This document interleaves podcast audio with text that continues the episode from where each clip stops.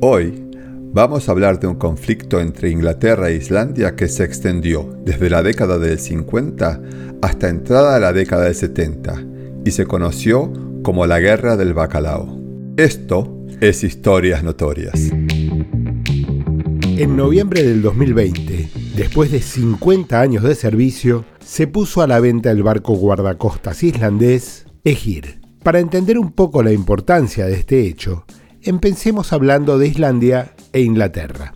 Islandia tiene aproximadamente la mitad de la superficie de Inglaterra, pero debido a las grandes zonas cubiertas por hielo o afectadas por volcanes, la mayoría de la población de Islandia vive cerca de la costa. Esto hace que sus habitantes y su economía sean muy dependientes de la pesca. Si bien esta dependencia tenía mucho más peso hace 50 años, en la actualidad el Producto Bruto Interno de Islandia depende un 11% de la pesca y en general influye en un 25% en su economía. Si consideramos que en la actualidad el Reino Unido tiene 64 millones de habitantes y que Islandia 300.000, podemos entender que cualquier factor que afecte a la pesca influirá en la economía y el futuro del país. Inglaterra pescaba mucho bacalao y en aquel entonces había mucho consumo de pescado en lo que hoy conocemos como el fish and chips. Incluso hoy, un tercio del bacalao que se pesca en el mundo es consumido en Inglaterra. En la actualidad, menos del 0.1% del Producto Bruto de Inglaterra proviene de la industria pesquera, pero antes de 1950 no solo tenía mucha importancia económica, sino que había ciudades enteras que dependían solamente de la pesca. En esos momentos, en algunas ciudades del norte de Inglaterra, los barcos pesqueros se dedicaban a lo que se llamaba pesca distante, que se refería a hacer un gran viaje para poder pescar en tierras cercanas a Islandia. Y esto a los islandeses no les hacía ninguna gracia.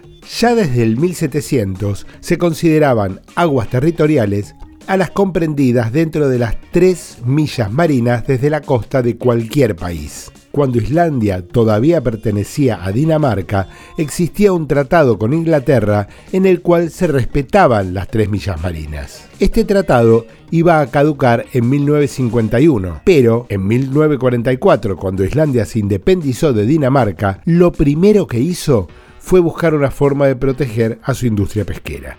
Islandia quería proteger los bancos de pesca cercanos a su país, ya que consideraban que cualquier barco extranjero que pescara en sus aguas territoriales estaba afectando a su economía y poniendo en juego la sustentabilidad futura de un recurso primordial para el país. El 15 de mayo de 1952, Islandia decretó que a partir del día siguiente sus aguas territoriales se extenderían hasta 4 millas marinas.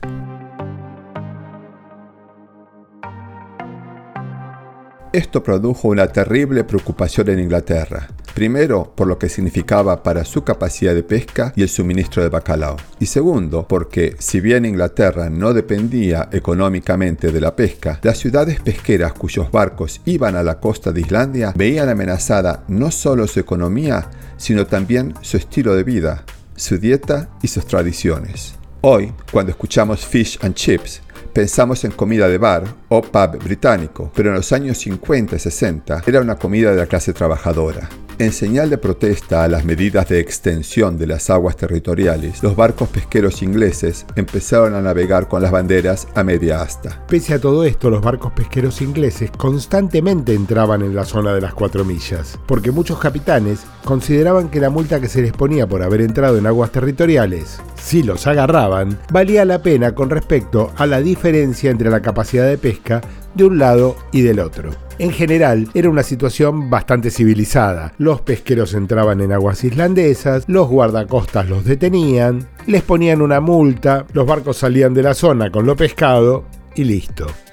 En 1958 se realizó la primera conferencia internacional sobre jurisprudencia de aguas territoriales, que tenía no solamente como motivo el tema de los derechos de pesca, sino también otros temitas que estaban de moda en ese momento, como las pruebas nucleares, la destrucción de hábitats naturales y la contaminación radioactiva. Más de 80 naciones participaron de esta conferencia y lo más evidente fue que las naciones más pequeñas pedían una extensión de la zona de aguas territoriales para no ver sus cercanías invadidas por barcos pesqueros de naciones más poderosas. La propuesta era extenderlo a 12 millas marinas.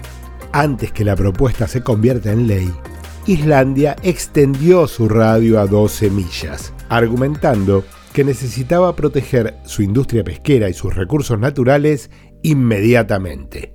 Pasamos de 3 a 4 a 12 millas. Inglaterra cambió su táctica y con la excusa de patrullar la zona, comenzó a enviar navíos de la Marina Británica a las aguas entre las 4 y 12 millas, dando orden a los pesqueros de trabajar siguiendo a los barcos de la corona. Obviamente, los guardacostas islandeses perseguían a los pesqueros ingleses para detenerlos y multarlos pero ya la relación no era como la anterior, en la cual los pesqueros ingleses aceptaban la multa. Cuando los guardacostas se acercaban en su bote de abordaje a los pesqueros, los ingleses desde arriba los rechazaban con mangueras de agua de alta presión, les tiraban papas o usaban lanzas para pincharles los botes de goma. En una oportunidad, cuando pudieron subir al barco para arrestar al capitán y a la tripulación, estos llamaron a la Marina Británica, quienes al llegar arrestaron a los guardacostas islandeses en sus propias aguas. No los dejaron volver a su navío y los acercaron a la costa, donde los desembarcaron para que remen hasta la orilla. A partir de estos eventos, los guardacostas de Islandia cambiaron el método. Cada vez que un pesquero inglés se resistía a ser abordado, a pagar la multa o se refugiaba en la Marina de Inglaterra, ellos tomaban nota y hacían evidente que tenían un registro muy detallado y específico de todas las veces que los pesqueros ingleses eran descubiertos en aguas territoriales islandesas. La amenaza silenciosa decía algo así.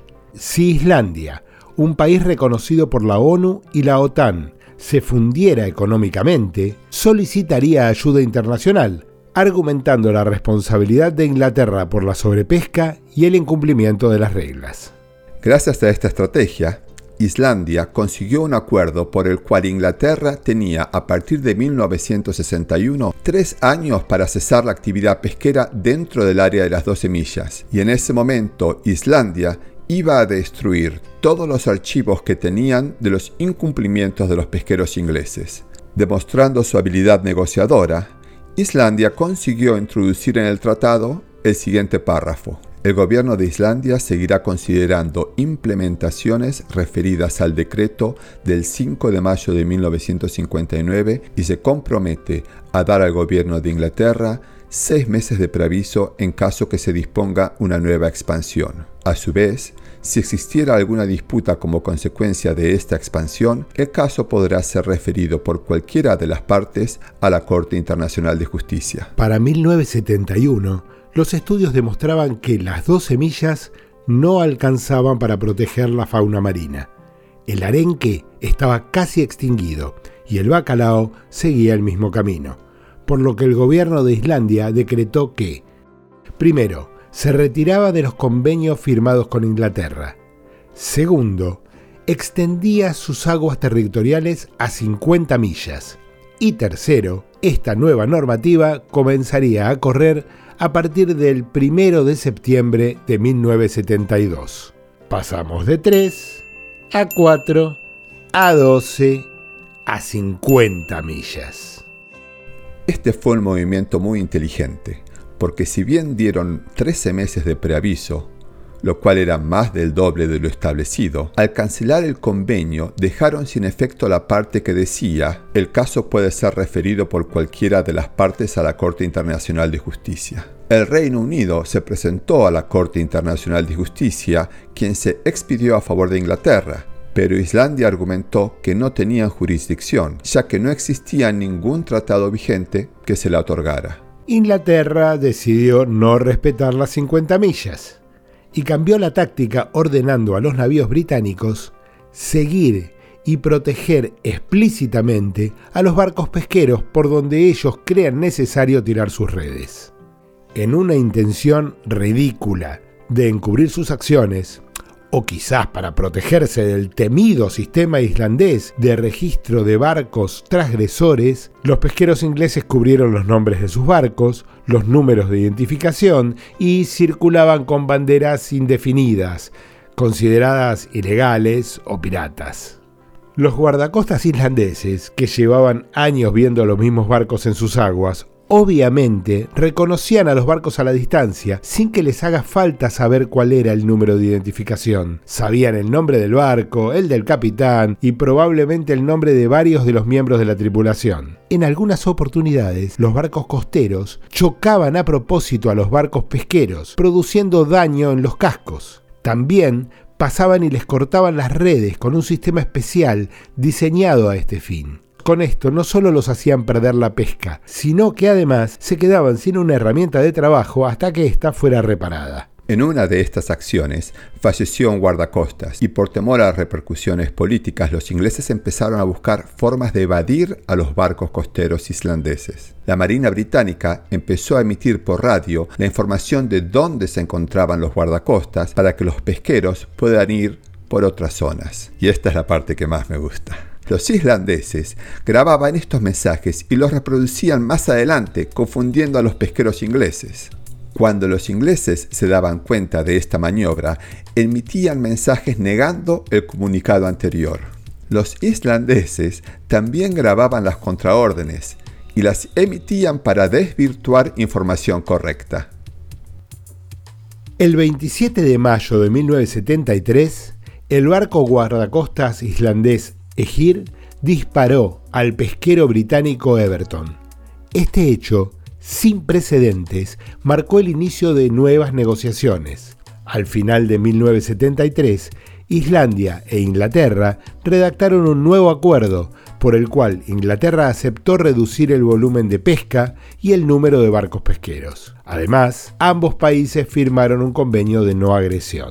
En 1975, Islandia vuelve a expandir sus aguas territoriales, esta vez a 200 millas marinas. Pasamos de 3 a 4 a 12 a 50 a 200 millas marinas. Inglaterra se quejó y dijo que no iba a aceptar la nueva regla. Islandia cerró las oficinas de la OTAN en Reykjavik y esto produjo muchísima presión porque en 1975, en el medio de la Guerra Fría, se temía que Islandia, con una ubicación estratégica entre la Unión Soviética y los Estados Unidos, pudiera alinearse con los rusos. Finalmente, en 1976, después de un año en el cual hubo muchos choques entre navíos británicos e islandeses y varios barcos de los dos lados quedaron dañados, se llegó a un convenio a través de la OTAN, en el cual Inglaterra iba a tener seis meses para detener la pesca en aguas islandesas. Al cabo de los seis meses, el gobierno de Inglaterra desmanteló la flota a distancia y prometió a los dueños de los barcos pesqueros una retribución financiera que les dio, y a los pescadores una ayuda salarial y un entrenamiento para otro tipo de tareas. Los pescadores no recibieron nada. Después de reclamar por muchos años aquello que les había sido prometido, consiguieron que en el año 2000 el gobierno británico asigne 26 millones de libras esterlinas para las familias afectadas por el conflicto de 1975. Con el tiempo, fue apareciendo información sobre los bancos de pesca que indica que hubo una baja muy fuerte en los años 50 y 60, pero llegando a los años 70 los números caen precipitadamente.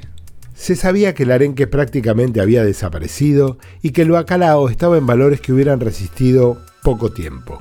Podemos pensar que al haber llevado las aguas territoriales de 12 millas marinas a 50 millas marinas en 1971, se salvó a la población de Bacalao y a Islandia como país. Probablemente, Cuando el barco guardacosta Egir abrió fuego contra el pesquero Everton, no solo evitó un acto de pesca furtiva, sino que dio el puntapié inicial de un proceso que aseguraría el futuro de la joven Islandia. Soy Pablo Toronto. Yo, Daniel Pombo. Y esto es Historias Notorias. Esta y otras historias que no nos contaron la podés escuchar en Spotify, Google Podcast, Apple Podcast o en tu plataforma preferida. Si querés enterarte de qué trata el próximo episodio, seguinos en Instagram y Facebook.